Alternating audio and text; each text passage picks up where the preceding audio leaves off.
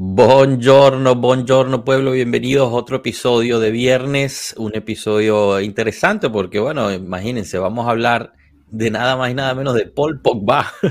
ya por fin lo vimos de regreso y este fin de semana debería estar convocado junto con Blajovic, así que bueno, espectacular. Hablaremos también las novedades que tengamos sobre la situación de la Juventus, de la persecución, etcétera, y qué nos esperamos para el Juve Monza. Cominchamos.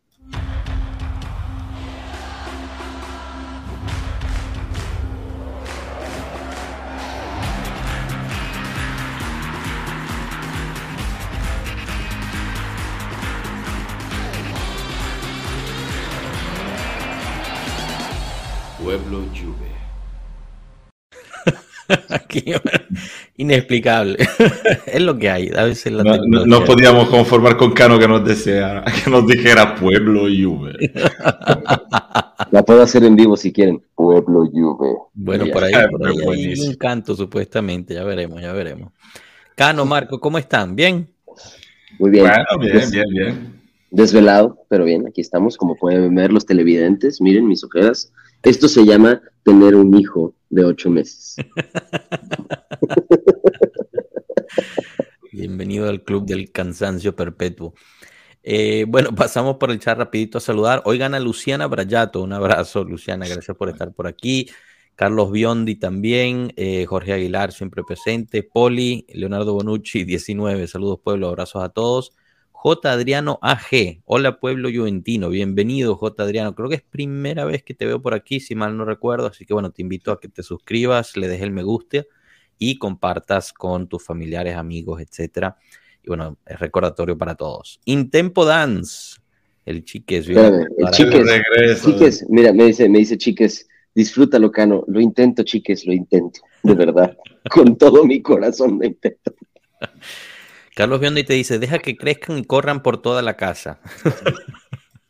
Eso es otro nivel. Cada vez son niveles más intensos. Ahorita está, yo tengo el nivel de que está buscando los límites de todo constantemente. Entonces son otro tipo de canas esas. Saludos Luis Vallejo, un abrazo y, Danilo Martínez también presente. Eh, bueno, señores, ¿qué tal? ¿Qué tal pasaron esa semana? Interesante semana sobre, bueno, todo lo que hemos visto en, redes, noticias, etcétera. Em, quizás podemos empezar por lo menos intenso, que es el regreso de Paul Pogba y de Blajovic, ¿no? Eh, por fin, supuestamente, este fin de semana deberían estar convocados los dos. Em, obviamente, Pogba no es que vaya a jugar de titular, Blajovic también lo dudo mucho, eh, pero empezarán a haber minutos al estilo Chiesa que esa es la otra noticia. Al parecer, Chiesa va a ser titular eh, contra el Monza, ¿no? Que sería otra vez, em, creo que su segunda titularidad desde que regresó. También fue titular en la Copa Italia. Y bueno, y hoy justo eh, la Juve publica este video de, de, este especial que van a hacer de Chiesa en Amazon Video Confirmando la juventinidad del muchacho, por si alguien tenía dudas de él. Exacto. si tenían dudas de que se iba a ir, ya queda confirmado que no. Supuestamente esto va a ser uno de varias series de episodios que van a hacer eh, la Juventus sobre, sobre diferentes jugadores, pero bueno, empiezan con Chiesa, no es, eh, no es coincidencia. Viéndolo, yo creo que, o sea, además de la emoción de que regresan jugadores importantes para la Rosa, en especial por lo que se viene, eh, hablo de, Europa League, de Copa Italia, de Serie A, eh, también abre muchas preguntas, ¿no? Porque, bueno, una de ellas es, pues, Fagioli realmente ha sido toda una, mm, todo un descubrimiento, ¿no? Seguirá jugando, claro que sí, pero mientras más minutos vaya adquiriendo Pogba, pues uno se va esperando que menos minutos va a haber Fagioli, ¿no? ¿O, o cómo lo ven ustedes? Sí, pero yo creo que eh, justo te da espacio considerando las salidas que se nos vienen, porque pues se va a Rabiot, yo estoy convencido que se nos va a ir Rabiot, entonces eso genera, genera un espacio interesante si Fagioli sigue desarrollándose bien, no veo por qué no intentar cosas con Fagioli, ¿sabes? Entonces, vamos viendo qué sucede. Bueno, eso es verdad, ¿no? Y con esto de que la supuesta venta de, de que al final, al final no es venta, al final parece ser una, un préstamo con derecho de, compra, lo cual pues no nos sirve mucho, la verdad. Em, pero, pero bueno, sí, se abriría espacio, pero este espacio se abre ya el próximo año. Eh, yo imagino que este año, pues, no sé, tendrán que rotar más. Y bueno, sí es verdad que vienen más juegos seguidos, ¿no? Marco, ¿tú, tú cómo lo ves eso? Bueno, eh, yo creo que sí, o sea, depende mucho. Es, difícil hablar de fútbol en este momento porque, porque claramente todo lo que va a pasar en la cancha debería reflejar la, la situación en sí de la Juve. Digamos que dependiendo de los objetivos que uno tendrá de aquí a más adelante, podrá hacer más planes e inclusive hacer planes de poner y dar más espacio a jugadores que te servirán en el futuro y dejar un poco menos de espacio a jugadores que seguramente se te irán. Así que, que veremos cómo será la gestión. Eso claramente tiene que balancearse, choca con lo que son, sin embargo, la, persecución de los objetivos de la temporada, pero con qué espíritu se juega si tú realmente no puedes tener ninguna idea de cuáles son tus objetivos reales, porque ahora me, me, parece absurdo que se pidan otros 40 días más para la segunda parte de la investigación. O sea, parece como que estén esperando, que se cojan tiempo para ver cuántos puntos pueden uh, darle más a la Juve para que esa cosa absurda que, que, que se repite, de que la, la sanción tiene que ser aflictiva, entonces arrecarle un daño realmente al equipo y no sé, que, que, que cuanto más daño quieren hacernos. ¿Para qué? Bueno, llegaremos, llegaremos a hablar de eso, pero, pero bueno, toca un buen No, pero yo te digo, hablando de cancha, es difícil hablar de cancha sí. y de lo que va a pasar cuando no tienes el futuro claro, porque todo lo que va a pasar, todos los planes que uno hace son en función de algo. Y si tú no sabes ese algo qué es, es difícil también comentarlo, hacer previsiones, porque me imagino que también haya muchísima confusión internamente y no por incapacidad. Hay mucha confusión internamente porque no hay un cuadro claro y no se puede haber porque no depende de nosotros. Es así, es así. Es así. Tienes toda la razón y, y, bueno, yo, yo lo que quería era pues, o sea, hablar un poquito de algo diferente antes de meternos en lleno, pero creo que no, no lo vamos a poder hacer. Tenemos que meternos en lleno en eso Disculpen. Y bueno, la, las actualidades son esas, ¿no? Marco más o menos lo, lo desveló ahí. Eh, a ver, empezamos por parte. Yo creo que también sería beneficioso tratar de explicar un poquito la situación, ¿no? Empezando porque ninguno de nosotros tres somos abogados, ¿no? Vamos a empezar por ahí. Entonces, cuestión de ley, eh, es bueno, exacto, Adri que todavía eh, lo está estudiando y, y, bastante. Empezando por cuestión de ley, pues no, no somos la gente indicada eh, ni tampoco hemos visto los documentos, ni mucho menos, ¿no? Pero algo hemos leído y estamos tratando de, de, de entender un poco la situación. Entonces, quizás, porque he recibido muchas preguntas, ¿qué es exactamente la plusvalía, no? ¿Por qué la plusvalía eh, de la Juventus en particular eh, es, de, es de investigarse y la de los demás no, etcétera, etcétera, etcétera? Entonces, bueno, no sé, Marco, quizás empezamos de ahí y, lo más básico posible. Eh, o sea, la, plusvalía en sí es cuando un equipo termina vendiendo a un jugador por una cifra mayor de la que lo pagó, incluyendo la amortización de ese costo, y genera una ganancia, ¿no? Entonces, ¿qué pasa? En cuestión de eh, Italia, en particular, eh, pues los intercambios no necesariamente tienen un intercambio de dinero y por ende, pues se puede argumentar que esas plusvalías, esas ganancias, pudieran ser ficticias. Eh, además hay que añadir, y esto lo aprendí esta semana, eh, eh, que en, en, Italia hay una cosa que se llama la... ¿Cómo es? La, la stanza de... La stanza de compensación. De compensaciones. ¿Qué es? Es literalmente una cuenta de créditos y débitos que los equipos tienen entre ellos dentro de la liga. Entonces, por ejemplo, yo soy la Juve, Cano es el, el Atalanta yo le quiero comprar a él un jugador por 20 millones de euros. Él me lo vende a mí, pero yo nunca le mando a él los 20 millones de euros. Queda registrado en esta estancia de, de casaciones. Compensaciones. Compensaciones.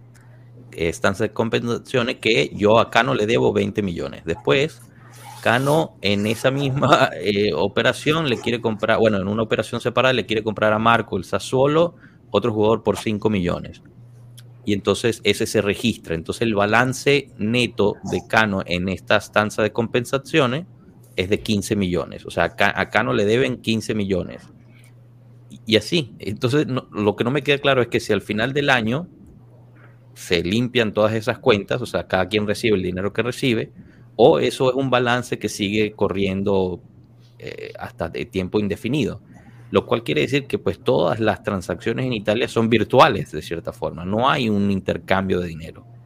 Eso llama también la atención a lo mal que está la situación en Italia, que pues si no fuera por eso no podrían, eh, yo creo que comprar y vender tanto. Pero eso, eso es un ejemplo que justo para que la gente se dé cuenta de lo complicado que es en temas de, de balance administrativos, eh, ir a meter las manos ahí.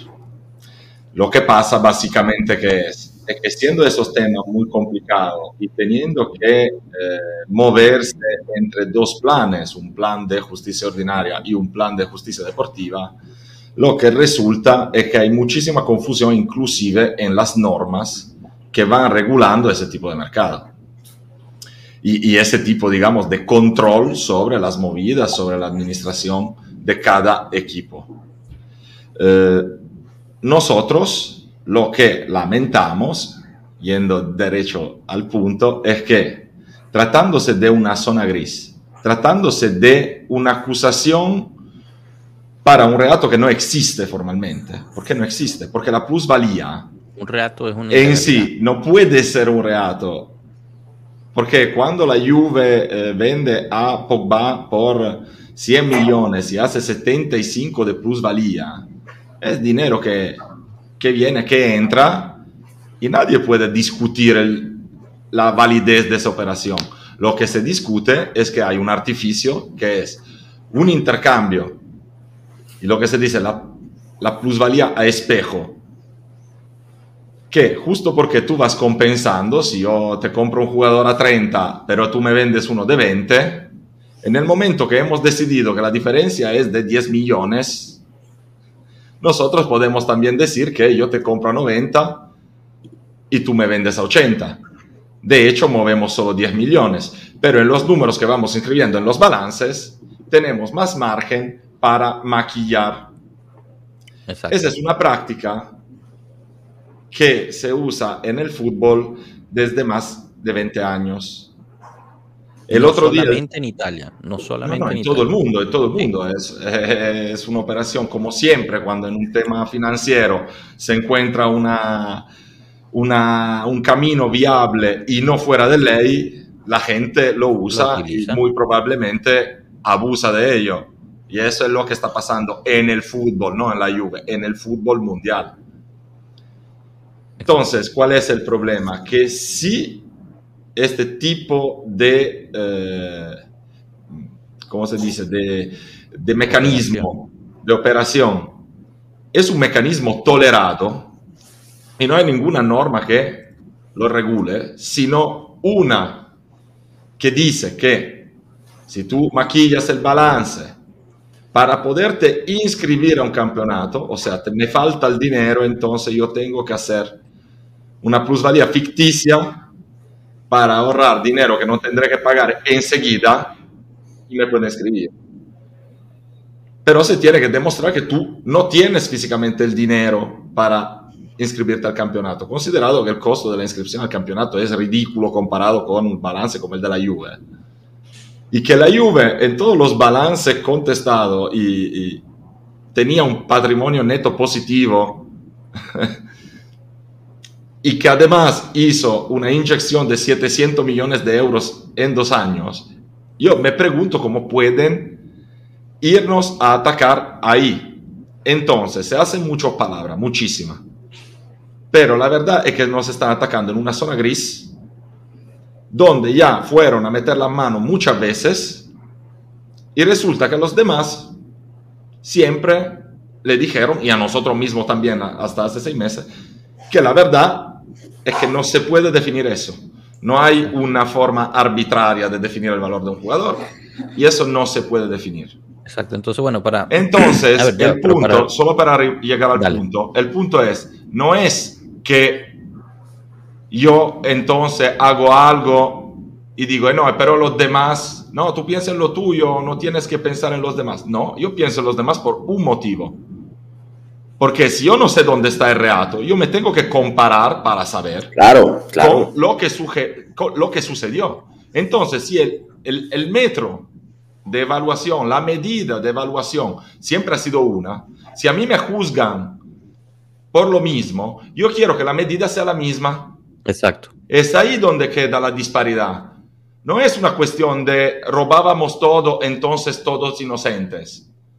No, es que si tenemos que decidir si estábamos robando, visto que es un mecanismo que se usa en toda Europa, por todos los equipos, en todo, ¿cómo puede ser que solo lo nuestro sea reato? Ahí es la disparidad. Y el ver a lo que ha pasado a otro equipo no es un justificarse a sí mismo, pero es un, un, un, principio de la jurisprudencia.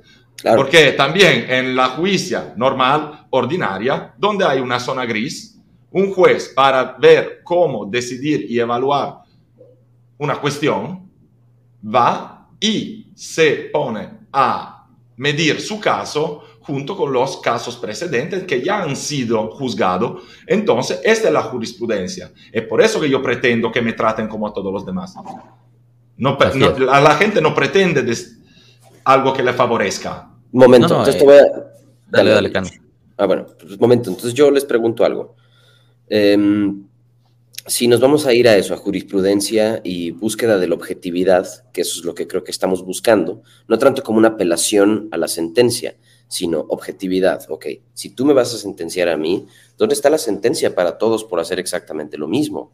¿No? Si nos estamos basando en, en una venta de un cristiano, una compra y una venta de Cristiano Ronaldo, eh, una carta secreta, eh, ¿en qué pasa entonces con... El libro negro de Cherubini, ¿no? ¿Qué pasa entonces con la venta de... Profe, bienvenido. Eh, Hola, pueblo. Aquí estamos desde la trinchera Siempre defendiendo a la nuestra Juventus. Exactamente. Se vieron ya como ¿Qué, ¿Qué, tipo de proselitismo que estoy haciendo? Ese ya se cambió hasta el nombre. No, ma qué, ma qué proselitismo. Nosotros aquí esto, de todas maneras, ya lo hemos vivido. Entonces, no, no, no. ya sabemos lo que viene, pueblo. Ay, Dios Regresando al tema, una gran regresando al yo, yo, creo que me tendré que bajar porque ya ha llegado el oficial, entonces ya no, no, le hace falta la copia barata. termina el, el, pensamiento ahí, Carlos. Regresando, regresando, a la objetividad, entonces, si yo busco la sentencia y el Inter vendió a Lukaku la temporada pasada al Chelsea por un... Ah, y se fue. Eh, al Chelsea por un, una fuerte cantidad generó plusvalencia porque tengo entendido que el Inter ganó a Lukaku libre. Eh, ¿Dónde está la consecuencia para el Inter? El Inter estaba en números rojos también. ¿Cómo pudieron ahí... lo, que te digo no es ni siquiera confrontarse con operaciones que han hecho ahora. Yo, quiero que se vayan a ver las operaciones ya juzgadas en pasado. el Inter y el Milan ya ha sido comprobado que hicieron maquillajes de balance con el uso de la plusvalía y no solo ellos. A mí no me importa qué están haciendo ellos ahora. A mí me importa que hasta que no se defina una norma, a mí no me pueden juzgar diferente que a los demás. Correcto. Por eso. Entonces, si me vas a castigar a mí, si me vas a quitar 15 puntos, pues también entonces, ¿dónde están las consecuencias para los demás? Eso es a todo lo que voy, pues. O sea, yo ya ni siquiera estoy pensando en decirles, quítenme el castigo de los 15 puntos, vamos a pelar los 15 puntos. No, vamos a buscar que entonces todo mundo sea medido con la misma regla, para que entonces todo mundo tenga que pagar lo que tiene que pagar. Pero espérate, Cano, esa regla, de, la, misma regla se tiene que usar ya, ya existe, porque hay casos análogos y procesos que ya se terminaron en nada, y ese ha sido la medida con esta, estas normas vigentes. O sea, luego si quieren cambiar las normas, que la cambien y pongan la medida que quieran. Pero la medida ya existe. No es cuestión ahora como le dieron a la Juve, entonces vamos a ver y a los demás nada. No, existe una medida y yo quiero que se me juzgue con esta misma medida. Bueno, aquí el profe se está eh, divirtiendo. ¿Quién es Carlos, prof? Hola, hola. Yo pasaba nada más eh, a decir que estamos muy contentos porque ayer eh, hemos ganado en la Copa del Rey al Atlético de Madrid con importantes goles de Vinicio, que para nosotros es un, un, jugador muy importante. Sí, te, te falta la ceja, te falta la ceja. Eh, la ceja por mí la puede poner el capitán. Él sí que sabe poner la ceja. Ay, mira lo que nos pone Luis Vallejo. Estaría interesante que desde Pueblo Juve realizaran un hilo en Twitter para exponer las irregularidades e injusticias en el proceso, para que podamos compartirlo, ya que en ningún medio en español encontramos una visión imparcial del caso. Ojo, claramente nuestra visión es una visión parcial, o sea, nosotros somos pueblo Juve, no es que somos que queremos tener la verdad en las manos, pero hay algo objetivo que nosotros reivindicamos.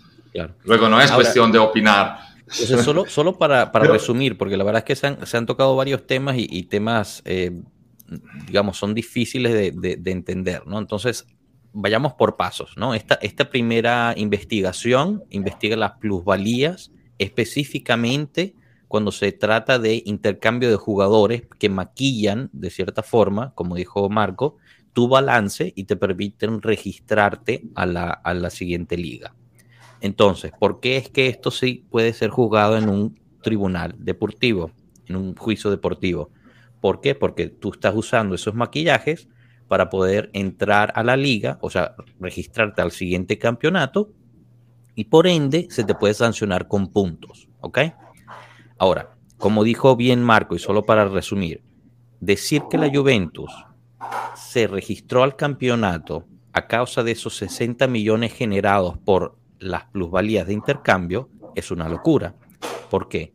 Porque bajo ese mismo periodo, Exor inyectó, bueno, Exor y los demás accionistas inyectaron 700 millones, ok, estamos comparando 60 millones versus 700 millones, y además tuvo una, eh, unos ingresos de 1.3 millardos de euros. ¿Ok?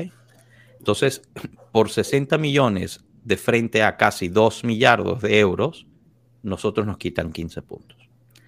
Eso creo que los números no sean, no sean exactos porque no, no, estoy estás hablando de las plusvalías contestada comparada con los números de toda la presidencia Agnelli. Dicho eso, los números del aumento de capital hablan solos. Sí, sí. Eh, sí, sí, sí, no, entonces no es cuestión de un millado. Eh, entonces. Miren. Entonces. Dice pueblo, la ley y el orden. Déjame, te doy, mira.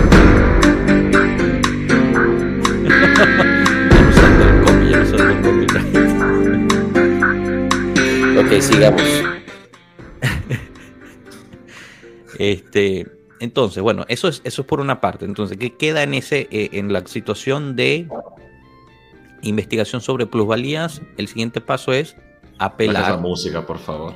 Sí, sí, hay que quitar, hay que quitar. No, de, verdad que nos, nos mutean aquí, no nos quitan el, copyright. Em, hay que apelar, ¿no? Pero todavía, todavía seguimos esperando a que el, juez, digamos, el, el tribunal publique las razones por las cuales tomaron la decisión que tomaron, ¿ok?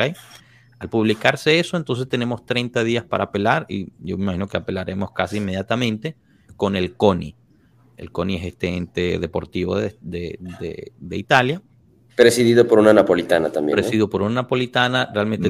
No, el CONI, sino la, el, tribunal. El juez, el tribunal del CONI. Exacto, es presidido por una napolitana, con sede en Nápoles, creo, por cierto, además. Em, pero bueno, y ellos deciden solamente si la legitimidad de la decisión fue, es buena o mala. O sea, si no es buena, nos quitan esa, esa multa por completo. Si sí, entonces se queda la multa. Ellos no pueden cambiar eso. ¿Puedo, puedo precisar un par de cosas eh, sobre eso? Dale. no, en el sentido de que... Eh, y se fue. Habría tipo de proceso estamos enfrentando, porque porque eso ya es ridículo. Pero el tribunal del CONI no es que decida sobre la legitimidad del mérito de la decisión. El tribunal del CONI solo puede revisar a nivel técnico que todo lo que se ha hecho para llegar a esta sentencia ha hecho bien, pero es un argumento muy técnico, o sea, pueden decir, han llegado pruebas tres días más tarde de lo que eran los términos, se han depositado documentos que no eran conformes, y en el momento en que ellos encontraran algo así, pueden anular el proceso, pero no cancelar la sentencia, suspender la sentencia y mandar nuevamente a proceso. Entonces, eh, no, pero efectivamente suspendiendo no es una real apelación, no es una real apelación, porque este no es un proceso como el proceso ordinario. No, es una suspensión a la sentencia. Eso, eso es un proceso deportivo y es muy incongruente lo que está pasando a nivel deportivo con lo que debería pasar a nivel judicial. Antes que todo, creo que quiero que esté claros a todo que nosotros tenemos en la mano una sentencia de la justicia deportiva baseada en el material y las acusaciones del tribunal ordinario de la fiscalía, cuando en este momento el proceso ordinario ni siquiera se ha abierto y estamos todavía esperando a que el GUP decida si abrirlo o no. Entonces, ahí sí habrá la posibilidad de, habrá una acusación, una defensa, una sentencia, una corte de apelación, una discusión real. Nosotros acá hemos estado acusados por un fiscal federal de la federación con material de la fiscalía ordinaria, que se la presentó al mismo juez que ya nos había juzgado y le pidió cambiar la sentencia. Y él lo hizo arbitrariamente, porque no hay una defensa. El proceso, se, el proceso, esa revisión se celebró a puerta cerrada. Nadie sabe lo que se han dicho, solo estamos esperando la motivación de la sentencia, de un proceso sin defensa donde tú, por las normas de la ley deportiva, no eres inocente hasta prueba contraria, eres culpable hasta prueba contraria. Pero ¿qué pasa? Si yo soy culpable hasta prueba contraria y no me dejan defenderme, la prueba contraria nunca la tendré. Así que yo soy culpable y punto. Eso es lo que decidió la federación en la base de prácticamente nada. Así es. Eh, bueno, aquí Eduardo Lara nos pone, lastimosamente el apoyar a Agnelli la Superliga nos está afectando y esto es una persecución clara. No hay a nivel internacional llevar este caso, me pregunto. No estoy muy seguro que, está preguntando, o sea, que si hay oportunidad de apelar de forma internacional o no. demandar el juicio a, a una corte internacional. yo, creo, que, que, que pasar por las cortes nacionales primero, pero como no es una, como no es un juicio ordinario, quizás ni siquiera se puede hacer, como lo acaba de decir, como lo acaba de decir. Eso se puede hacer eventualmente al final del proceso ordinario. Llevarlo a nivel internacional, es decir, hacer apelaciones a tribunales internacionales. Y ya hemos visto con Calciopoli muchas veces lo que ha pasado con todos estos tribunales de apelación. Estas son porquerías tan grandes que nadie quiere meterle la mano. Calciopoli, la Juve hizo no sé cuántos recursos en apelación a cualquier tipo de tribunal nacional internacional y todos dicen, han hecho miles de apelaciones, las han perdido todo. No, ojo, todos los tribunales se han declarado incompetentes para tomar una decisión sobre eso. Entonces, yo no tengo muchísima fe en un futuro. Yo creo que o hay una reacción fuerte ahora o ya sabemos cómo va a terminar.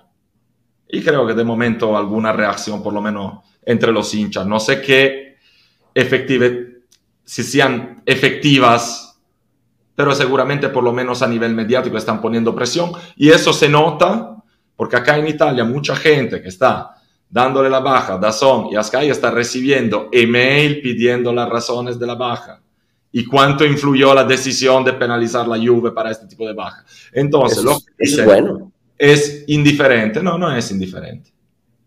Porque que sepan que todos estos broadcasters en junio estarán en la Lega de Serie A renegociando los derechos y claramente ellos negociarán para traer sus ventajas, para darle el menor la menor cantidad de dinero posible y seguramente eso tendrá un peso. Entonces yo creo que todo lo que se tenga que hacer se tiene que hacer ahora, que nos hagamos notar. Les señalo justo a los que dicen que se quieren informar y no, cree, y no, no encuentran fuentes fiables, que justo hoy o ayer, en estos días, reabrió una cuenta Twitter de una asociación que se llama Juventino Vero, que la sigan. Nosotros como pueblo Juve trataremos de traducir y compartir en español todo lo que ellos digan, porque es una fuente muy buena de profesionales, abogados, toda una asociación de hinchas de la Juve que hizo un trabajo excelente durante Calciopoli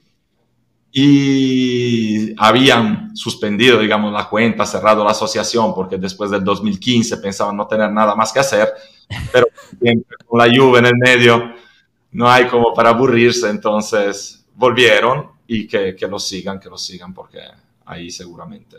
Excelente.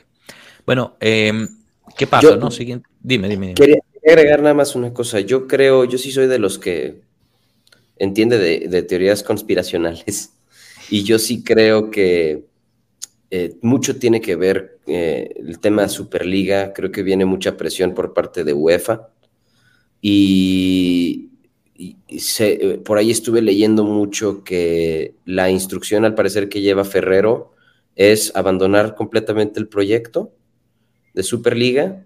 Todo esto a forma de sentirse como derrotado, una forma de decir, está bien ya, ahí dejamos todo, ahí muere el tema. Y me imagino que eso tal vez pueda tener algún efecto sobre lo que la Fitch decida. Eh, yo sigo sintiendo y yo veo que esa presión, porque se me hace muy curioso que Cheferin y UEFA no hayan presionado aún y sigan mandando estas amenazas de suspensión de tres años, suspensión de tres años. Sí, sí, están esperando, pero para ver qué reacción va a haber a nivel club. Es mi punto de vista. O sea, el club ahora qué va a hacer? ¿Van a seguir con su plan Superliga? Todavía tenemos mucho que hacer y sancionar. Mucho. Sigan. Entonces, que de repente se hable que la nueva, el nuevo CDA trae eh, instrucción o trae la intención de abandonar el proyecto, a mí se me hace, pues UEFA ganó, ¿sabes? Entonces vamos a ver qué pasa este, vamos a ver qué sucede. Yo sí siento que una vez cediendo ante los caprichos de, ante los caprichos de Cheferin, probablemente las cosas em, puedan cambiar. Es lo que yo veo. Este, y es, entonces yo, yo veo presión, pues yo veo solamente presión. no, no, yo creo que eso es claro. Eh, y aquí lo que pone Samuel, pues es interesante, ¿no? Al final, eh, lo que dan a entender los de la UEFA haciendo esto es justamente que son una mafia que es la razón por la que se quería armar la Superliga en primer lugar. Claro, pero bueno, al final, si, si terminan ganando, pues no importa, ¿no? La, historia la escribe el, que gana.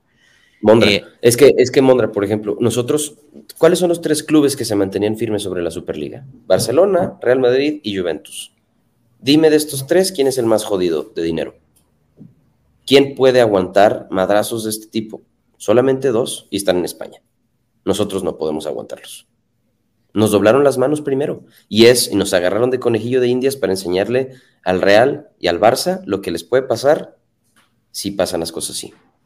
Así lo yo Creo, yo creo que no es una cuestión de potencia, es que si UEFA te quiere golpear, cuando quieres golpear a la Juve, si buscas aliados en Italia, lo encuentras por todos lados. Es. es más difícil hacer algo por el estilo en otro país y a otras instituciones, sobre todo además si son dos en la misma liga. Porque ir todos en contra de la Juve en Italia o irle a nivel España contra Barça y Madrid, si le vas contra Barça y Madrid no tienen ni siquiera los números. Entonces es diferente la situación, no es una cuestión, porque como viste no es una cuestión de dinero, no, no es lo que falta y no es ahí el problema. El problema es que lo que tú dices, sí, es un complot, teoría complotista, lo que sea. A mí me parece también bastante evidente. O sea, como dice Mondra, hemos recibido advertencias eh,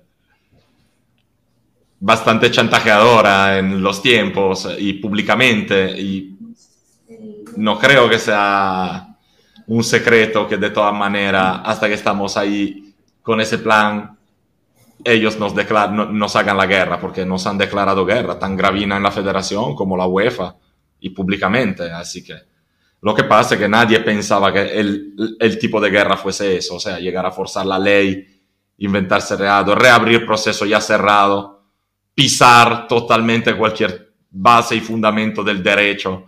Entonces, ahí está el, la claro bueno, eso abre una, una, bueno, dos cosas, ¿no? Quiero, quiero seguir manteniendo, hablar más de lo, de lo que se viene, pero abre, abre una pregunta importantísima, ¿no? Porque, o sea, si, si aún ya lo vivimos en el 2006 de cierta forma, aquí se está yendo, siento yo, quizás a un extremo aún más, porque, o sea, ya, ya los mismos los mismos abogados, los mismos gente de leyes, ¿no? Que, que, bueno, he estado leyendo y escuchando, realmente están totalmente perplejos justo por eso, ¿no? Porque se está, se está omitiendo lo que es eh, la reglamentación de la ley en Italia, ¿no? De, cierta forma, justo para este caso. Entonces, pues, ¿qué quiere decir? Que creas un precedente, cómo se opera el resto del sistema de ahora en adelante. Em, abre muchísimos, muchísimas preguntas que pues yo la verdad es que no estoy competente a responder.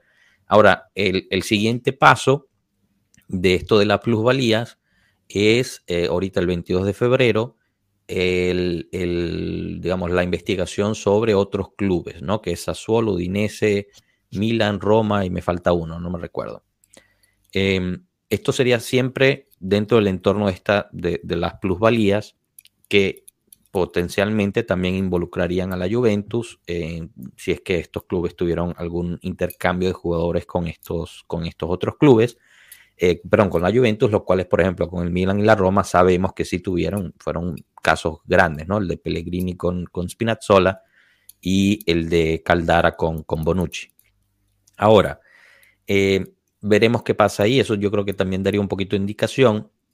Por otro lado, y esto ya es separado, está la investigación sobre eh, la cuestión de salario, la maniobra de salarios, la maniobra de salarios de, la Juventus durante, durante el COVID.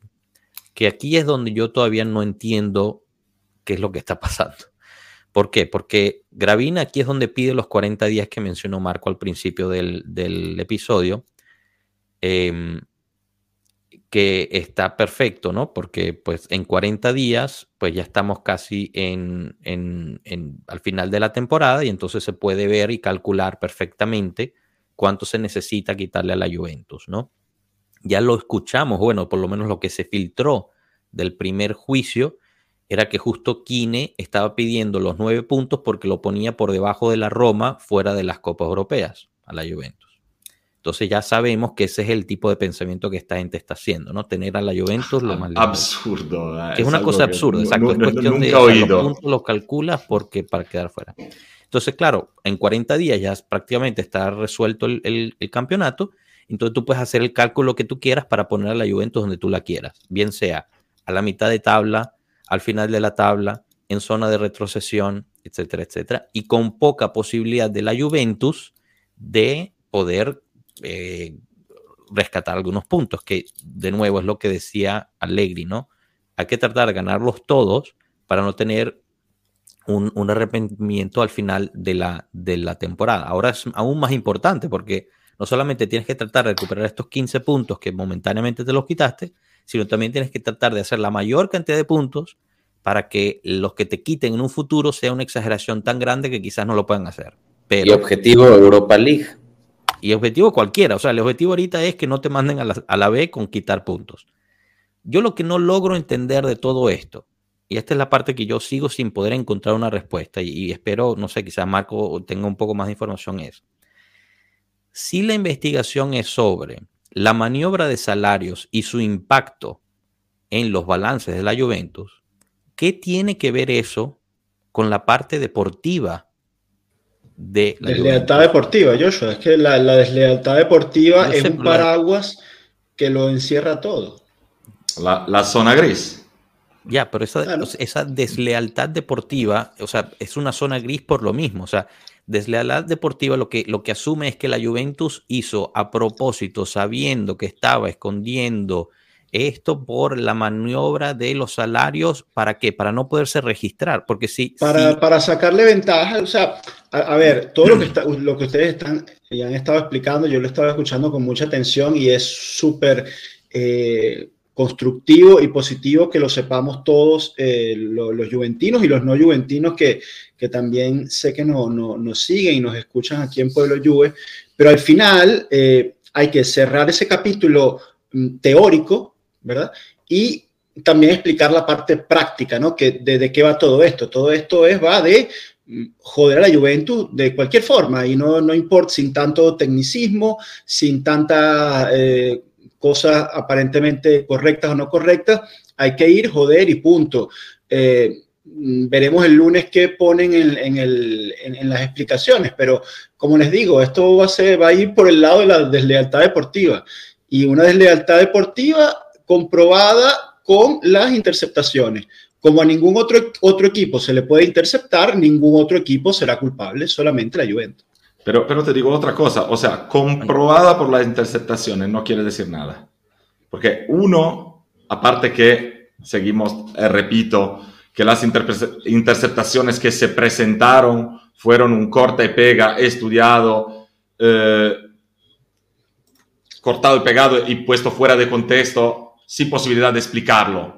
En cualquier proceso, una interceptación no es una prueba, no es una prueba. Pero está claro, Marco, está claro, pero a ellos no les importa, ellos lo van a tomar como confesión. No, no, no, estoy de acuerdo contigo, quiero solo explicarle a la gente en, todo lo en 500, Claro, en 500 horas de conversación, eh, se porque así como los, los, del Corriere y compañía filtraban para, para, para, un lado, también le filtraron cosas a Tutosport. Y hay, y pedazos de interceptación donde el mismo Cherubini dice, bueno, esta gente yo creo que está buscando eh, que nosotros hicimos eh, los intercambios a propósito, como para cuadrar las cuentas, y eso no es así, eso no lo van a encontrar. Pero eso no es tomado en cuenta por la fiscalía. La fiscalía es el gran problema dentro del, juzgado. claro, o sea, porque eso también sería una confesión, que es totalmente contradictoria a la que toma la fiscalía, que dice, no, esto estamos metiendo la mierda, inflamos los valores porque es así, uno cuando habla telefónicamente, uno no está bajo juramento y mentir en una llamada telefónica no es delito.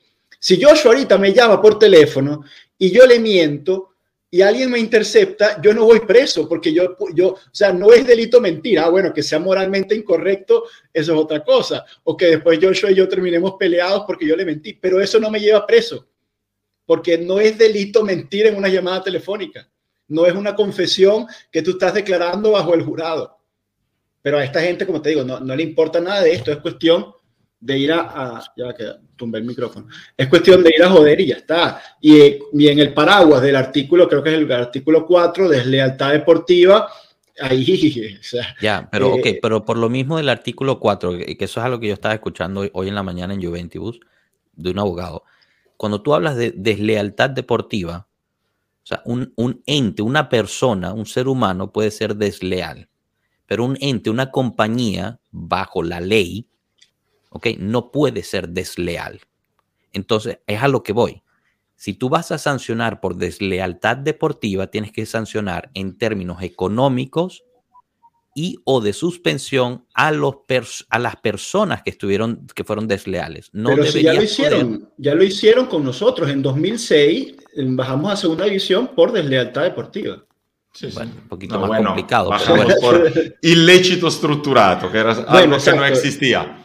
Como empezaron con la deslealtad deportiva, no pudieron, intentaron de todas formas demostrar un ilícito, no sé cómo se diga en, en español, ilícito, imagino.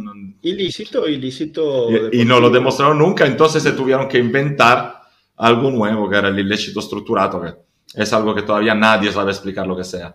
Pero eso es solamente la demostración de lo que tú dices. O sea, que si no quieren castigar, son hasta capaces de inventarse leyes que no existen y aplicarlas retroactivamente. Así que es por, es por eso que hace falta una reacción fuerte hoy, es que la gente entienda que sin la Juventus el calcio italiano no es nada. Marco, pero es que aquí, si tú hubieses querido dar una, una reacción fuerte, la Juventus tenía que haberse eh, movido en, otra dirección. No, no, claro, no, no, no, yo no te estoy diciendo que la Juventus se está moviendo bien para nada. La, Juventus se movió en la dirección técnica, en la dirección de los legales. Eh, Pero es que no ha habido como... Es que no ha habido otra forma de moverse. La, la Juventus lo piensa como lo piensa Exor. O sea, nosotros tenemos que pensar que no se movió la Juventus, se movió Exor. Exor es una compañía, es una compañía que, como decía Joshua, que factura millardos de euros todos los años, que, digamos, ellos eh, dentro de sus bases legales tienen sus bufetes de abogados asombrosos que eh, en el marco de los trabajos y las cosas que le ocurren a Exor en todas sus pequeñas eh, compañías todos, los, todos los días, pues se defienden como es normal, van a, juicios como es normal en una estructura de derecho como es el Estado italiano o, en Europa, porque Exor tiene actividad en toda Europa. Pero lo que no entendió Exor es que esto no pasa como, o sea, esto no es un trato legal, esto no es un trato eh, ajustado a derecho, esto es un trato mafioso. Y si tú, como Juventus o como Exor, querías hacerle frente a los mafiosos tenías que ser más mafioso que ellos. Pero se está haciendo. Bueno, o sea, a mi gusto no, se está haciendo. Eh, Estás preparando una defensa. Una defensa legal, Cano, pero tú no puedes defenderte. Eh, una defensa legal, donde no te, no te permiten defenderte legalmente. Claro, Por eso, pero no te puedes defender legalmente porque no te han explicado. Si estás contra una mafia. ¿Pero qué que defenderte hacer? por los caminos verdes, Cano, presiones por otros lados, amenazas por otros lados, estrategias, extorsiones. O sea, tenías que bajar al barro, como bajaron ellos contigo. si, no vas al, si no vas al barro. Cabezas de caballo en la cama. Cabezas de caballo, claro. o sea, si no vas al barro a su mismo nivel, vas a perder. Vas a perder. Esto es, esto tenía que haber sido quién la tiene más grande a nivel pero no, no, no va a ser pero te digo algo, Enzo, ¿sabes cuál es el problema? Y que nosotros tuvimos 15 años para aprender a hacer eso. Y no lo hicimos nunca. Bueno, tú ponías otra vez al mismo punto. Tú, tenías, tú, tú, no tenías que nombrar al bueno de Scanavino o al fenómeno de Ferrero que tiene 15 máster en Derecho. Tenías que nombrar a Moggi. Luciano Moggi, director, de, gerente general delegado de la Juventus y, ya está. Y ese hombre tiene, ese sí tiene 15 años de experiencia luchando. mira esto, mira esto. Moji tiene 80 y pico años, señores, por favor, grande Moji, pero... Momento. Enzo, Enzo Corleone, no sigue. Además de que Moji no puede, eh, absolutamente. No, no, pero estoy, estoy, exagerando, pero yo sí, creo sí, que sí, no, no, no. Ronald, Ronald a, un Moji, a un Moji. Bueno, disculpen, se me, se me, cayó el sistema, pero lo estaba escuchando y, me, parece espectacular eso del, Enzo Corleone. Eh, solo para mostrar esta pregunta que pone César, Garzón Jordan, que creo que es primera vez que estás aquí, así que bueno, como siempre, uso la excusa para invitarte a suscribirte si aún no lo has hecho y que dejes el me gusta y compartir con todos tus, tus amigos y familiares. No sé. ¿Y qué más, ¿Y qué, ¿y qué más Joshua? y que venga al macho análisis el lunes, porque aunque Enzo te vio ahorita, él no, no entiende que tú existes hasta que tú te muestres el lunes.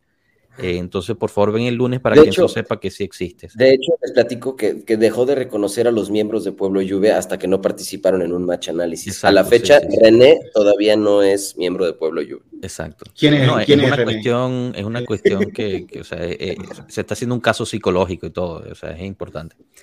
Eh, no, nada, fastidiando. No sé si escucharon que ahora los abogados de CR7 pudieran demandar a la Juve para que le paguen lo adeudado en la pandemia. Em, Te contesto. Dale. Humo. Sí, de momento sí, de momento. Luego a lo mejor, quién sabe, pero... Sí, por ahora no hay nada. De momento cada uno puede publicar y decir lo que quiera, pero no hay ningún Son los mismos putos periodistas queriendo crecer y crecer eh, este, la nota para que la nota negativa siga influenciando el estado de ánimo de los jugadores. Eso, es. todo. Eso es. Eso es todo. Aquí Justin nos pone, Justin Mosquera, también creo que eres nuevo, disculpa si, si no te eh, reconozco. La Juventus debería irse a la liga alemana y dejar la Serie A comiendo estiércol. Yo soy partícipe de esto, es más, yo diría que la alemana quizás queda muy lejos, pero la, francesa, ¿por qué no? Está allá al lado, el Torino está bastante cerca del resto de los equipos de ahí, no, no habría ningún problema. Además, bueno, a ver, aquí le vamos a desvelar algo que, no se sabía, no es público ni mucho menos, Marco esta semana estuvo en Francia, estuvo negociando el traslado de, de la Juventus a Francia. Ayer. Exacto, exacto. Estaba, estaba checando lo que se puede hacer. ¿Qué te contestaron? le expliqué la situación, me dijeron que quieren 40 días para darme una respuesta. que te dijeron, bienvenido, bienvenido. Pero bueno. Pues vamos a ver qué, qué, pasa con todo este rollo. Se, Yo creo que sería quedó congelado, se, quedó congelado el cambio. Sí, se quedó congelado, sí, nos quedamos como esperando. Ah, que estaba esperando a que me contestara y se quedó ahí. Espérate, no. La sonrisa, pero mira la sonrisa con la que se... ¿Cómo regreso con el capi? Mira, espérame. Pero por, más, que, a ver, no, verdad, espectacular. Vamos a, vamos a quitar la llamada vamos a seguir, para que... Vamos a seguir el podcast con esta imagen, por favor. Claro. Muy bien. bien. Entonces, mira, vamos a aprovechar la ocasión, vamos a cambiar el tema un poquito. Yo sé que dijiste que era difícil hablar de fútbol, Marco, pero vamos hablando de fútbol. Enzo, profe, ¿cómo ves el planteamiento ahora de equipo ahora que probablemente vaya a llegar? Eh, bueno, ya nos confirman que sí van a que sí van a convocar a Pogba y a Blajovic para el partido contra el Monza. Futbolísticamente, ¿crees que Alegri esté considerando a lo mejor un cambio de esquema? No, no, por ahora no. Por ahora no. Por ahora el 3-5-2 es lo que es lo que le ha funcionado. Yo lo comentábamos el lunes en el match análisis. El 3-5-2 es lo que nos ha dado la, la solidez defensiva, sobre todo. El equipo se ha sentido cómodo con ese esquema. Los resultados están allí. Eh, creo que son, corrígeme, Marco, ocho victorias, una derrota y un empate. Derrota en Napoli y empate en casa con el Atalanta después del coñazo de los menos 15 puntos, lo cual yo, yo creo que es un, un camino más que, más que bueno, ¿no? Eh, Pogba lo, lo, vamos a empezar a ver eh, como hemos visto aquí es en el último mes. un ratico al final, sin muchas responsabilidades defensivas, es, más, yo no estaría tan seguro que vaya a jugar de Mezzala todavía, no lo sé, porque también puede, puede hacer un poquito ese, eh, lo, que hizo Miretti en algún partido, de partiendo de la Mezzala izquierda, pero con, más propensión ofensiva, casi llegando a zona de enganche para, habilitar al delantero, ¿no? Sobre todo en los primeros partidos, porque eh, va a ser un, proceso, va a ser un, camino. Lo de Blau podrías considerar, ¿No podrías considerar que al principio pueden usar a Pogba como un tipo de regista? No, no, no, eso es más adelante. No, no, regista tiene que estar físicamente y rodado futbolísticamente. El, camino de, Pogba puede llegar a convertirse en un regista, tiene todas las características para hacerlo, pero no todavía.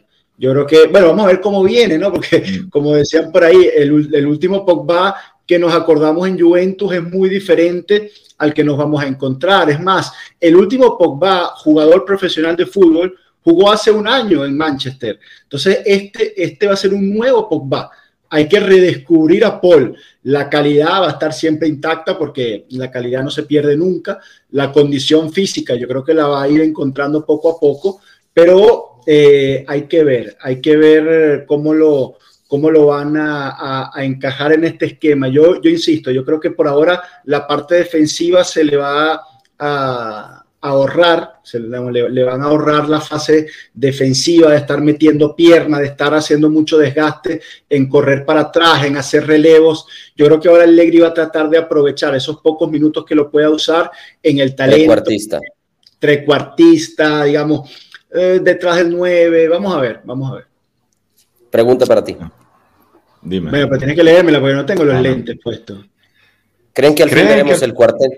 Dile, dale, Marco. Dale, dale, dale, Cano. Tú con tu ¿Creen que al fin veremos el cuarteto Pogba, Di María, Chiesa, Dushan, aunque sea unos minutos? Sí, bueno, no, no, quizás no el domingo, pero eso, eso, eh, unos minutos sí. Eh, eh, todo junto por unos minutos en un momento que tengas que remontar un partido es factible. Desde el arranque, ni, de, ni pensarlo todavía, pero ¿por qué no? ¿Por qué no? Es, algo que, ilusiona, ¿no? ¿Tú, Marco, qué opinas de acá? No, yo opino que, bueno, en general opino que Enzo tiene razón. No sé si sea así. Alguien he visto que ha comentado que hoy probar un 4-3-3 pero yo, yo, siempre pienso que cuando hay mucha confusión alrededor, si tienes alguna certeza y tenemos muy poca, aprovechala de momento hasta salir un poco de la tormenta. Luego los experimentos se hacen más adelante. con respecto a Pogba, Chiesa, Di María y Dusan, también, eh, o sea, difícil verlos todos juntos en la cancha, seguramente no en breve.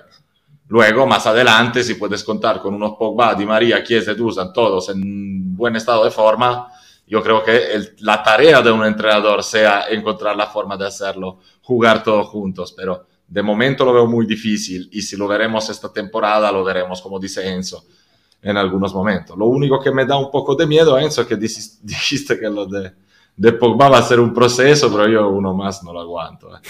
ya basta. uno a la vez, uno a la vez. Pero cuando estemos el, año que viene. Dicen que no, no, Pogba no va a jugar ni un minuto el próximo partido. Yo creo que sí entra, ¿no? Contra el Mons al final, unos 10 minutitos. El año que viene va a jugar mucho Pogba, sobre todo como vamos a estar en segunda división, va a estar más tranquilo, puede jugar, hacemos el 4-3-3 ahí en Serie B. A ver, esta pregunta, ¿se estarán forzando los regresos de Pogba y Blajovic o de verdad ya estarán físicamente para retornar? El brujo dice que están bien. Están bien regresan bien. No, creo que el tiempo se dio, o sea, considerando el tipo de lesiones, no soy experto, he estado leyendo un poco, pero considerando el tipo de lesiones, el, el asunto de la pubalgia de Dushan, yo creo que han sido ahora muy cautelosos con el regreso. Justo el regreso de Dushan creo que ha sido desde el Mundial muy cauteloso y va a seguir siendo cauteloso por lo menos hasta marzo. Entonces, eh, piano, pianito, vamos viendo qué pasa. Y con Pogba, pues eh, yo lo veo bien. ¿Vieron esos videos? Se ve bien, se ve listo. A veces se, ve hasta, hasta mejor que Chiesa en el sentido de que está hasta más suelto que, cuando Chiesa eh, regresaba, ¿no? Son lesiones también de una gravedad diferente, pero hay, hay, unos videos, claro, uno ve lo que te muestran, ¿no? Unos segundos aquí, uno, unos recortes de video, pero se ve un jugador eh, suelto, o sea, sin miedo que físicamente no estará listo, obviamente, no estará al 100%, ni al, capaz ni al 50, 60%, pero se ve eh, con movimiento, como te digo, suelto. Que creo que igual Pogba, el regreso de Pogba ha sido muy cauteloso desde la operación. No, o sea, lleva que lo operaron en octubre. finales de octubre, sí, pero justo antes del partido con Benfica, por ahí.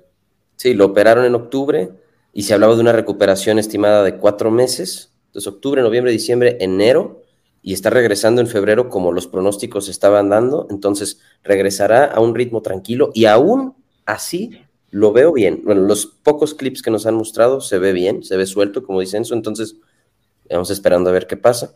Y no sé si realmente sea lo del 4-3-3 hoy en entrenamiento, pero haciendo pruebas seguramente en algún momento, Alegri está haciendo seguramente. Sí, porque al, final también tú en, el entrenamiento, sobre todo... Eh, eh, cuando tienes una semana para entrenar, que yo creo que va a ser la última semana que, tenga la Juventus para entrenar, el resto ya va a ser recuperación, prepartido y partido, porque empezamos a jugar Copa Italia, Europa League, etcétera. Cuando tú tienes tres, cuatro días para practicar, tú empiezas a, hacer sesiones mm, puntuales de momentos de partido.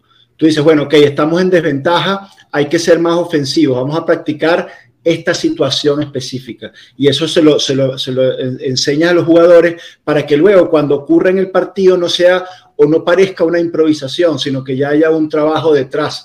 Y quizás cuando tú estás, vamos a poner, perdiendo, te vas abajo contra el Monza, tú dices, bueno, yo rompo la línea de tres, sumo un Pogba, o sumo un Dusan o lo, que tengan preparado y empiezo a atacar en 4-3-3. Hasta ahora no ha sido así. Hasta ahora, cuando el Leire ha querido ser más ofensivo, él no ha roto la línea de 3. Él mantiene la línea de 3 y lo que hace es poner a los carriles más ofensivos. En vez de ser, eh, no sé, McKenny y por el otro lado eh, pone Chiesa y Ealing, por ejemplo. Entonces, eh, duplicas el, potencial ofensivo porque, claro, el retroceso que te van a dar Ilin y Chiesa no es el mismo de un McKenny, de un Kostic. Entonces, de esa forma ha, buscado ser más ofensivo. Dice, dice Pedro que Cheferin está metiendo mano en la conexión de Joshua. Ah, yo, creo, que es, es más bien Gravina que se la está ah, poniendo, porque él está poniendo en todos los tweets FIGC Mafia, ¿no? Entonces, igual se están ofendiendo. ya nos tienen ubicados. Y pregunta Eduardo Lara, ¿y el americano se irá definitivamente? Hoy Fabrizio Romano confirmó que Leeds United está ofreciendo un préstamo con obligación eh, la obligación solamente se cumple si se cumplen ciertos criterios dentro del equipo. Eso lo cual me lleva a entender que nosotros estaremos buscando, si la palabra Frank Leonetti se cumple, estaremos buscando un deal muy parecido con Holm, a préstamo con obligo. Entonces, vamos a ver qué pasa. No sé. Eh, yo creo que McKenny mm, es un sacrificio, o sea, no es un, no es un jugador eh, que se haya o que esté saliendo porque la Juventus lo quiera vender porque no rindió porque tuvo malos partidos. Yo creo que va por otro lado. Yo creo que, bueno, te encontraste con, con los Fagioli, los Miretti, eh, con la situación que se, que se te presentó, el menos 15. Eso te, te hace ver las cosas de una perspectiva diferente, ¿no? Porque como ustedes bien decían al principio, hoy son menos 15, mañana pueden ser menos 30, ¿quién te dice que no? Mañana puede ser Serie B. Entonces tú dices, bueno, mira, si hay, si hay un jugador que tiene mercado, es McKenny.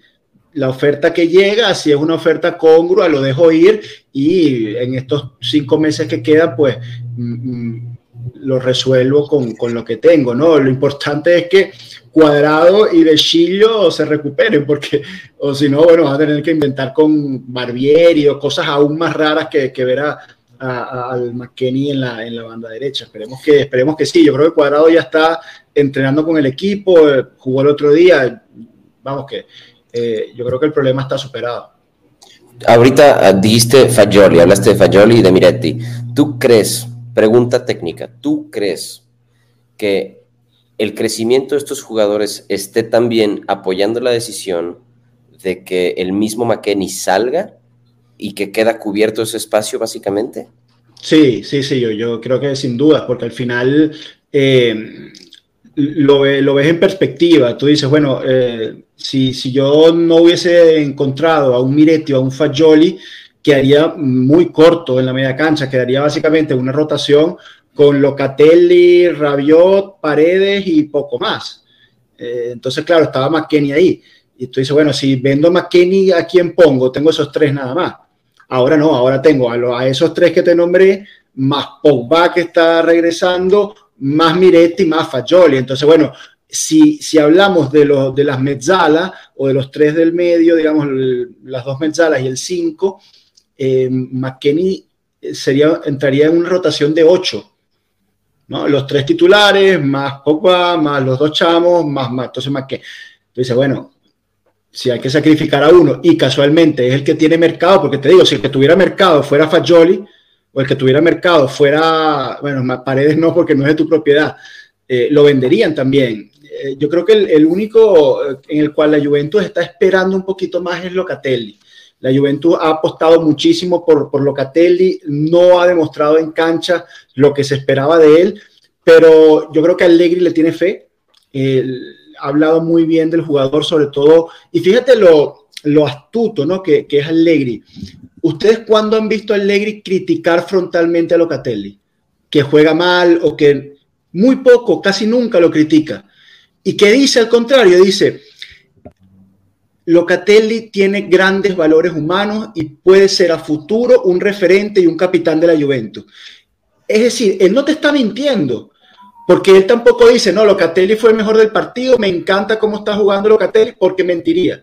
Entonces él no ha dicho eso, pero tampoco lo ha atacado, porque sabe que, bueno, sabe seguramente algo que nosotros no sabemos, porque no, no, no sabemos qué está pasando con el chico, pero él lo debe saber y, él tiene fe en que lo va a mejorar y que lo va a superar y que va a lograr convertirse en, un referente de la media cancha de la Juve a mediano plazo. Todos esperamos que, así sea. Entonces es el único, todo esto para decirte que yo creo que Loca es el único con el que la Juventus está aguantando un poquito más, decir, bueno, aunque lleguen o no lleguen ofertas, que también es difícil que lleguen ofertas para un tipo que esté rindiendo mal, eh, vamos a aguantarlo que este puede ser el mediocampista del futuro. Bien. Mira, aquí dos preguntas, perdón. No sé cuánto dure esta conexión. Definitivamente se me metió aquí Gravina y me está fastidiando el, día. Pero eh, dos preguntas más o menos relacionadas, ¿no? Ronald Bolívar pone, si McKenny sale nos quedaremos sin carrilero por derecha porque Cuadrado se va a volver a lesionar y De Chilio no tiene nivel de titular. Y bueno, quién sabe Eh, cuándo no, Ronald, pero no, ah, como, como dicen los argentinos, anulo mufa, anulo mufa, Ronald. ¿Por qué se va a volver a lesionar?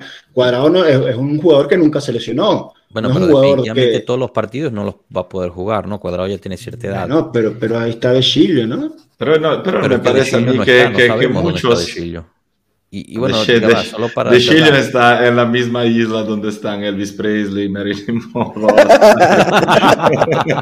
Tiene que estar ahí. No, digo que están todos preocupados por la salida de McKenny porque nos quedamos sin carrillero, pero al final, o sea, McKenny, Locatelli tiene muy buen cabello, ¿verdad? Tampoco está diciendo mentira, Neftali. No, No, digo, McKenny no es un carrillero, o sea, es un adaptado. Estamos Claro. tapando un hueco. Si hay uno que sacrificar que hace falta, él es el número uno. O sea, no me, no me parece tan... eh, No, no, pero la, o sea, la pregunta Y- es válida y, y bueno, también Victoria pregunta si, si va a jugar de titular cuadrado el, este domingo. Yo no creo que juegue de titular, quizás entre en el segundo tiempo, pero es válida porque hemos estado atrapando un hueco porque no hemos tenido a quién poner, ¿no? Entonces, bien, como Enzo decía, pues cuadrado, perdón, McKenny está tapando ese hueco, no lo está haciendo de forma espectacular, pero lo hace mejor que cualquier otro que hemos probado. Entonces, sin McKenny y un cuadrado que no te puede jugar todos los partidos, ¿cómo cubres eso? Yo creo que es una pregunta. Estoy, está- estoy leyendo- También para llegar a final de temporada y cubrir eso. Por mucho que en Nápoles fue un desastre ahí, pero ese posición De hecho, la- justo- la cubre. Justo estoy leyendo ahorita eh, la predicción de Sky Sport para el juego contra el Monza y la alineación que predice Sky Sport es esta. Es Chesney, Danilo Bremer Alexandro, línea 3, Locatelli Rabiot, Fagioli Chiesa Kostic, Di María Milik.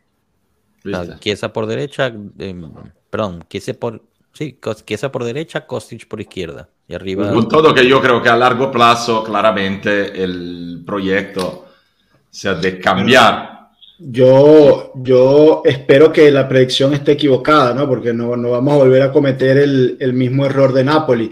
Con todo respeto, eh, no conozco el, el nombre del, del puntero derecho de Monza, pero el, puntero izquierdo, perdón, de Monza. Eh, Seguramente no va a ser del nivel de Cabarastelia, pero coño, creo que queda claro que cuando pones a Chiesa en la derecha hay problemas porque no vas a, a defender lo que tiene que defender y quedas prácticamente expuesto en esa, en esa punta. Pero no entiendo por qué.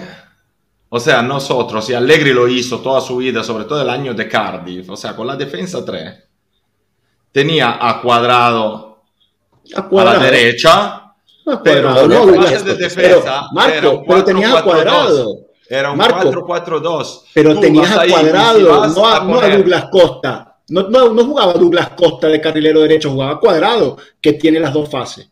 Chiesa no tiene la fase defensiva. Ma no es verdad, no es verdad. Tú estás jugando sobre un partido equivocado de Chiesa. Chiesa, ese es su trabajo, lo hizo miles de veces. Está claro que Chiesa no está bien aprovechado ahí. Pero qué trabajo, cuando, cu- cuando estaba en Fiorentina, que estaba empezando, hacía toda la banda en una defensa 3, pero no es el mismo Chiesa que tenemos hoy en día.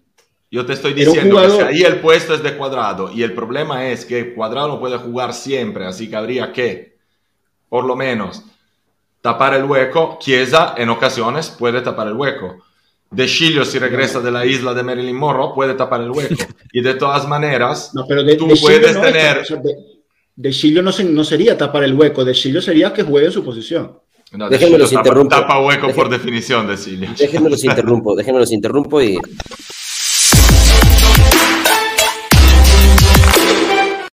No se crean, muchachos. La jaula. y vamos a empezar Miren, una jaula ahorita. Aquí Javo nos pone, nos pone esta pregunta, un saludote a Javo, por cierto. Eh, con la salida de Sandro, me rompo un, si, si no, ¿cuál es el futuro de la saga izquierda? No puede ser Pellegrini. Saludos desde Colombia y Bianconera, hermanos. Un saludote para ti, Javo, y todo Hola, Javo. Grande, Colombia y Javo. Bianconera. Eh, bueno, que- Pellegrini, no, que Pellegrini no. Pero es, es un gustazo siempre que, que Jao no- nos siga. Estuvo aquí, bueno, ha estado aquí con nosotros muchas veces. Le mandamos un abrazo. Además que te hizo, te hizo que tu esposa se, se pusiera feliz, así que bueno, e, es como un superhéroe, Javo, para ti. Eh, eh, eh, es un arma de doble filo. Que cuidado, que si, si no se llega a cumplir lo que me dijo, lo que me dijo Jao la semana pasada, ¿no? me, me tengo un problema. Sí. Bueno, no, eh, a ver, la, la saga izquierda pues depende, ¿no? Porque tenemos también a gente prestada que podría subir ahí y, Cambiazo. y Y a cambiazo, exacto. Y bueno, yo creo que eventualmente sí se tendrá que comprar a alguien de, renombre o de peso. Em, pero mira, pero yo le digo a Javo que se quede tranquilo, que en segunda división Gatti es el mejor jugador de la liga. Entonces tú puedes poner a Gatti, a Danilo y a Bremer y estamos cubiertos. Pero, pero Gatti no es lateral izquierdo. No, pones a Danilo de central izquierdo, pones a Danilo a la ah, izquierda, Bremer y Gatti. Bueno, aquí eh, Justin nos recuerda que a, a Alexandro le faltan siete o ocho partidos para, para tener la renovación automática. Victoria nos pregunta si Grimaldo va a llegar. La verdad es que pues imposible. Tiene, tiene razón, Mondra. Pero además de... Sí. Perdón, perdón, Marco. No, que tenía, he visto, he leído cosa lo que dijo Mondra y dice, dije, tiene razón. Pero ahí Dani, Dani Alves hacía de extremo, o sea, extremo, estaba laterales en un en, fase defensiva era un 4-4-2 y tenía Barzagli que le iba a hacer el tercino, el lateral atrás muchas veces. El precio de Enzo Agati me parece increíble. No, pero no es desprecio. ¿Pero cuál desprecio? No sé. Dos preguntas relacionadas. El, primero, Danilo Martínez, una pregunta, ¿es concreta la extensión de contrato a Allegri díganle que no, no es concreta, es uno de los de los rumores, de las noticias que ha salido. Así como está rumorando que llega Zidane. o, Genk. Yo, señores, en, general, yo creo que en la situación en la que estamos, cualquier noticia de mercado, de extensiones, de no, no, hay, no podemos saber nada, no hay nada en concreto, porque para hacer ese tipo de planes hay que tener un cuadro de la situación definido. Y, claro, ¿cuál, es, el este presupuesto? nadie sabe qué, qué, va a pasar, o sea, nadie se no, para el futuro. No tiene ni siquiera claro en qué competición va a estar el año que viene. Si tú compites en Serie A, si compites en Europa League, si compites en Champions o si compites en Serie B. O sea, hay, hay un spread de, no sé, de 200 millones de diferencia de euros. El próximo año estamos en Liga. O en Liga, o sea, no sé. Marco, ¿cómo, cómo fue la negociación? ¿Hay apertura para, para mover a la, Juventus a la Liga? Mm, eh, como te dije, estuvimos ahí negociando un poco. Ahora me, me tienen que decir algo en 40 días, como. Entonces, ya veremos. Muy bien. Bueno, en términos de los procesos que tanto le gustan a Marco, también hay otro, o el último, que sería el, proceso este de mm, ordinario, ¿no? De la, de la ley eh, ordinaria sobre los balances, ¿no? Eh, que, fue el, que abrió eh, la CONSOB, si mal no recuerdo, Marco. La CONSOB es el ente regulador. No, la CONSOB no, no, abrió un proceso, no tiene el poder para abrir un proceso. Bueno, lo sé, pero fue el que empezó con la que le pidió que cambiaran los balances. Eh, pero esa es una movida que la CONSOB hace, o sea, los balances los tienen que aprobar ellos, son los que al final los aprueban.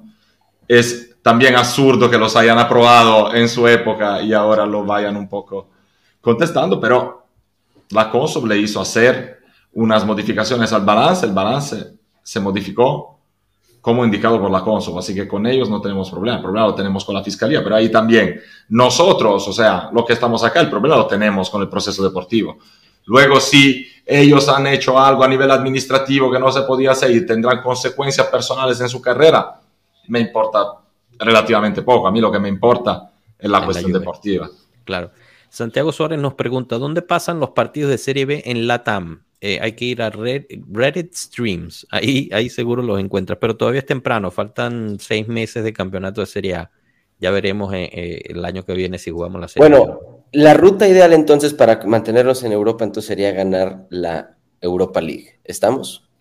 No, Cano, pero es que si ganas la Europa League, va a llegar Sheffield y va a decir, mira, yo me atiendo a lo que dijo la Serie A y la Federación Italiana y yo sanciono a la Juventus con lo que haya que sancionarle para que no participe en ninguna competición europea el año que viene. O sea, no sean ingenuos, muchachos, es que ustedes no, no, no, están viendo lo que va a pasar al final, nos van a joder como, como, como quieran, o sea, no, no, nosotros tenemos que hacer lo que tenemos que hacer porque puede que sea un milagro y, y zafemos de esta, pero el escenario más probable es que nos van a joder en Italia y luego el otro va a aprovechar y va a decir, ah, mira, como en Italia lo sancionaron, yo aprovecho y también, porque como esto es el fútbol del pueblo, donde todas las cosas se hacen legalmente, pues nosotros también los vamos a sancionar. No queremos equipos corruptos en, en, Europa y eso es lo que va a pasar. Perfecto, perfecto.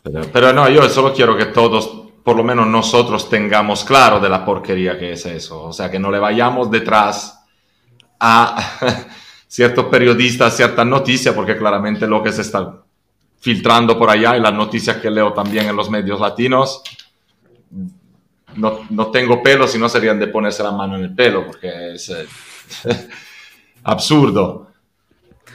que nos informemos y, y, que sepamos lo que está pasando realmente. Eh, no pensemos que estamos pasando eso por reales motivos de fraudes, eh, de deslealtad o de algo así. O sea, es una, una represalia, no sé cómo se dice en español, una repercusión. Entonces, que sigan a Pueblo Liuve, que los sigan en Twitter, que los sigan en Instagram, que crezcamos en Instagram también. Seguro que todos los que nos están siguiendo acá no están todos en Instagram, en Telegram, YouTube sobre todo, Twitch. Estamos por todos lados, así que si quieren buscar noticias, el Capi está ahí on fire. Ped, nos quedamos. Aquí vamos a estar reportando el Chitadela Juventus. Vas a ver, una maravilla. Yo creo que, habla del equipo, yo creo que habla del equipo de la Juve, no nosotros, nosotros seguiremos, pero ah. mira, en, el 2006, en el 2006 yo me vi los partidos de Serie B y yo gritaba los goles igual. Es que al final uno uno ve esos colores y uno se emociona igual, esté en segunda, en primera, en Champions, Europa League, Copa Italia, yo no tengo problema, no tengo problema. Y, y, y me daba más orgullo, más orgullo me daba ver en esos campos de mierda de segunda división que teníamos en el arco al mejor arquero del mundo, por ejemplo. Eso era un orgullo tremendo y que la dupla de delanteros, la dupla de delanteros era del Piero Trezeguet con Nedved detrás de ellos, o sea, en segunda división, eso es amor por estos colores. Entonces, un comentario el va a ser Blajovic, Chiesa. No, Blajovic es un mercenario, Blajovic se va. mercenario. Pero no, no, ¿cómo podemos? Eh? ¿Cómo puedes decir eso? No, ma ¿cómo podemos pensar en lo que va a pasar, señores? Marco, mira, Blaovic se va. Si bajamos a Serie B, Blaovic se va. Mas si bajamos a Serie B, señores, pues, ¿de dónde se lo sacan? Porque hay medios que están ahí diciendo te mandan a la B, te mandan a la B. Entonces nos mandan a la B. Un momento, ¿eh? porque de ahí... Hay que estar preparados para el peor escenario, que después si no se da, pues terminas contento igual. Y si se da, pues ya estabas preparado. Low expectations, low expectation es la clave de la yo, felicidad. Yo, estoy con Marco, yo creo que no, no nos tenemos que mandar a la vez hasta que nos manden. Y aunque nos manden, yo no Exactamente, creo que, eso es el discurso. gente se vaya a ir como dicen. O sea, ya, ya vamos a, aquí lo puso alguien, ya vamos a renunciar como a medio equipo porque se les acaba el contrato.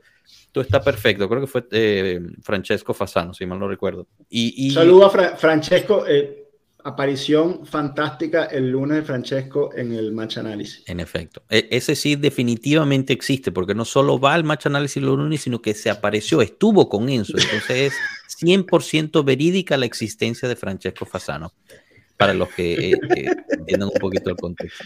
Eso, el Capi, lo, que pasa es que el Capi tiene tiempo que no aparece en el match análisis, entonces ahora está allí lanzando una este una, empieza, se empieza a ver borroso. Aparecí este lunes. Sí, sí, sí, sí. Se te olvidó que me aparecí, ¿no? Ahí estuve contigo, unos 15 minutitos, pero bueno, está bien minutos así de que... Es que, es que ya se le olvidó porque Enzo ya está en la próxima temporada en la Serie B. Está ya exacto, tan adelantado que lo que pasó en la hora, se le olvidó. la hora de hacer el match análisis Chitadella contra, contra la Juventus. La próxima temporada en Serie B, la dupla de ataque va a ser Zule, Kane. Esos son los delanteros, muchachos. Yo, yo sinceramente no veo que se vaya, no veo que Locatelli se vaya, no veo que Blajovic se, vaya. Tan inútiles hechos ahora. Locatelli, Chiesa, esa gente se queda. Danilo, Danilo se queda. Bueno. Mira, pobrecito, Tomás Fortino está un poco preocupado. ¿Por qué, por qué hablan de, bajar a Serie B? ¿Qué pasó? Díselo, Tomás, ¿por qué estamos hablando por, de bajar Por culpa de Allegri, Tomás, es por culpa de Allegri, que es tan mal técnico que va, va, a perder tantos puntos que la lluvia va a descender. Es por eso, Tomás. Ay, ay, ay. Nada, Tomás. Un saludo a Tomás, un saludo a, Tomás también, que, bueno, no nos hemos conocido, pero, pero bueno, eso está por ahí, tenemos que conocernos también con Tomás. Nada, pobre, pobre. Y este, Tomás pidió un resumen para, para entender un poquito lo que había pasado en el episodio, pero la verdad es que hablamos de muchísimo. Y, bueno, te invitamos a que lo veas desde un principio. Eh, en, en, general hicimos una, digamos, una explicación de la situación de, de la Juventus y, bueno, dimos un poquito ahí de, de novedades, eh, pero no, a hoy por hoy nadie nos está mandando a la Serie B, así que tranquilo, tranquilo, tranquilo. Quiero uh, hacer dos comentarios antes de cerrar que, que, me gustaría haber hecho al principio, pero lo primero es que eh, nos mandaron un comentario en YouTube pidiendo una mejora y lo estamos implementando ahorita mismo. Así que bueno, muchísimas gracias por, por esos comentarios de cómo mejorar esta transmisión. Al igual que nos mandaron un comentario en Spotify, donde también subimos los episodios como, como podcast y los invitamos a que nos escuchen por ahí si aún no lo hacen. Y pues quería también agradecer ese comentario y, y, esa, y esa recomendación de cómo mejorar esta, esta transmisión. Así que bueno, muchísimas gracias. De verdad, gracias por todas las interacciones, no solamente durante el show, sino después. Esas son todas bienvenidas y, la verdad es que muy útiles también. Bueno, gente, yo creo que podemos ir eh, cerrando ya, sí, entre la entre eh, me el lunes, eh, el lunes va a haber match análisis. Sí, el lunes va a haber match análisis. Gen contra Pro Vercelli. No, perdón. No, el lunes, porque como todos los, digamos, todos los lunes hacemos match análisis más algo más hemos hecho, para los que no nos han seguido, vayan a recuperarse los capítulos Match Análisis más Mis Universo. El siguiente lunes hicimos Match Análisis más gira de RBD. No, ese este fue el viernes, ese fue el, episodio especial. Sí, ese fue el episodio este lunes, este lunes toca Match Análisis más final de la Liga de Béisbol Profesional de Venezolana, Leones del Caracas, Tiburones de la Guay. Upa, upa. ¿Los tiburones tienen oportunidad? Los tiburones tienen oportunidad. Eh, estábamos 2 eh, a 0 en la serie abajo. Eh, Ronald Acuña salió del equipo y ayer ganamos. Y hoy vamos por el empate. Arriba la Guaira. para, para responder a Genk, ¿ven viable quitar a Alegre en este momento ya que con que ya que se caga en los partidos y los jugadores no lo quieren. No, no lo veo viable eh, ni en este momento y posiblemente ni siquiera al final de la temporada viendo la situación en la que está la Juventus, independientemente si eh, se caguen o no los jugadores. La verdad es que lo veo muy, muy, muy difícil. Por lo mismo de, la situación del mercado, ¿no? Bueno, victoria, para que sepas, es de los Leones del Caracas, así que bueno, cuidado ahí. Hoy, hoy te sale samba, Victoria. Bueno, Marco, Cano, eh, Enzo, mil gracias, de verdad, gracias por haber estado, gracias a todos los que estuvieron eh, en el chat, bastante interactivo. Eh, recordamos, suscríbanse al canal, denle el me gusta y compartan, eso es lo más importante, compartir con sus amistades este, y, familiares para que siga creciendo esta comunidad. Y bueno, tienen también los enlaces a todas nuestras redes sociales en la descripción del video y del audio, así que los invitamos a que nos sigan por ahí. Pasen un bonito fin de semana. Forza Juve, disfruten el Juve Monza y nos vemos el lunes en el, en el match análisis. Hasta luego, pueblo. Chao. Chao.